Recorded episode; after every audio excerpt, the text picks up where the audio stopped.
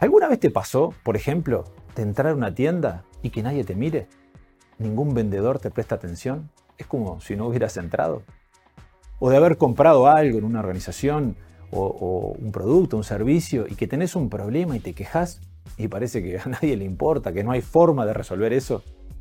O a veces tenés una experiencia con una empresa y vos decís, ¿cómo puede ser que le erren en algo tan básico, en algo tan sencillo? Increíble.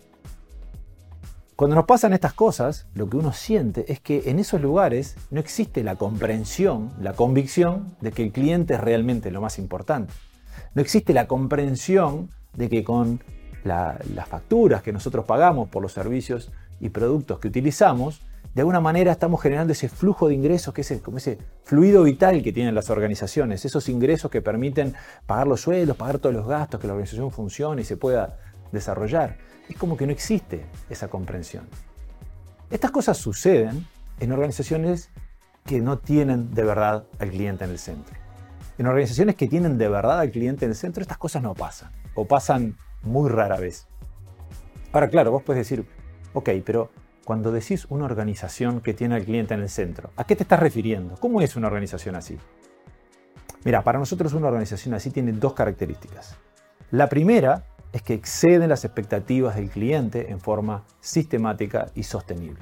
Exceden las expectativas de los clientes, no de casualidad, en forma sistemática y sostenible. Sostenible quiere decir que la empresa puede desarrollarse, en el sentido más amplio, desde el punto de vista económico, social, ambiental, el triple impacto.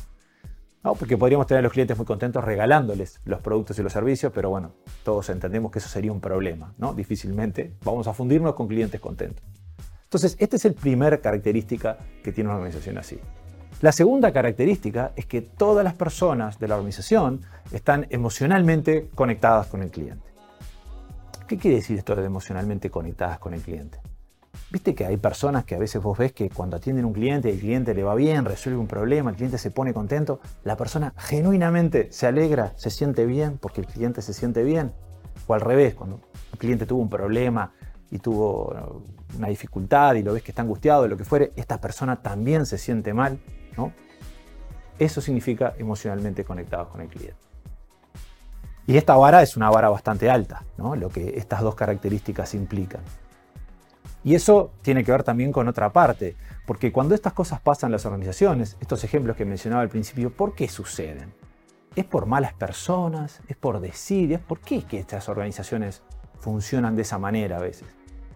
Y lo que pasa es que la verdad que construir una organización que tiene de verdad al cliente en el centro no es una cosa trivial. Es un viaje de transformación de la organización.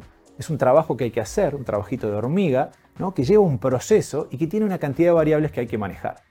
Por eso nosotros desarrollamos un modelo que le llamamos el modelo de las cinco estrellas, porque representa cuáles son los cinco aspectos que tenés que trabajar en una organización para trascender este viaje de convertirte en una organización que tiene el cliente en el centro.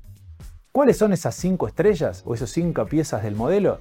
La primera es que tenés que tener una estrategia de experiencia del cliente. No podés dar la experiencia que sea. Tenés que tener claro qué es lo que querés generar en tus clientes y tenés que entender que eso tiene que ser consistente con lo que tu empresa, tu organización quiere proyectar, con tu imagen de marca. Lo segundo que tenés que tener claro o lo que tenés que trabajar es en el diseño de los productos. Y acá hablando productos en sentido amplio, estamos hablando de bienes, de servicios, de experiencias, todo lo que compone la oferta hacia sus clientes de una organización. Tenés que diseñar con cuidado esto. A veces cuando hacemos bienes y producimos bienes tangibles, obviamente a nadie se le ocurre producir cualquier cosa, una mesa, por decir algo, sin tener un diseño detallado de cómo va a ser esa mesa. Sin embargo, el servicio, generalmente, a veces, bueno, y ponemos a alguien ahí que atienda. Entonces, lo segundo es el diseño de los productos en el sentido amplio. Lo tercero, la tercera estrella, la tercera pieza del modelo, tiene que ver con cómo entregamos sistemáticamente esa propuesta de valor. ¿Se acuerdan? Exceden las expectativas de los clientes en forma sistemática. ¿no? Entonces, necesitamos pensar qué es todo lo que tenemos que ordenar todo lo que tenemos que implementar en la organización para que ese diseño que imaginamos suceda en forma sistemática y los clientes reciban siempre lo mismo, siempre de la misma manera. Porque de nada sirve encantar a un cliente un día, dejarlo maravillado y el otro día errar en lo más imprescindible, lo más básico, lo más sencillo.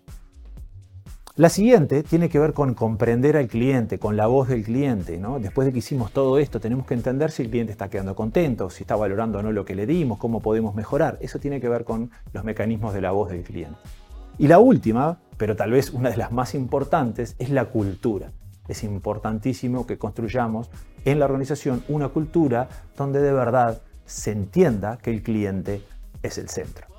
Así que bueno, como te decía, las organizaciones con el cliente en el centro tienen estas dos características que mencionaba al principio y para transitar este viaje tenemos que trabajar en estas cinco estrellas del modelo. En siguientes videos te voy a contar más en profundidad lo que hay en cada una de esas estrellas, así que te invito a seguir mirando los videos.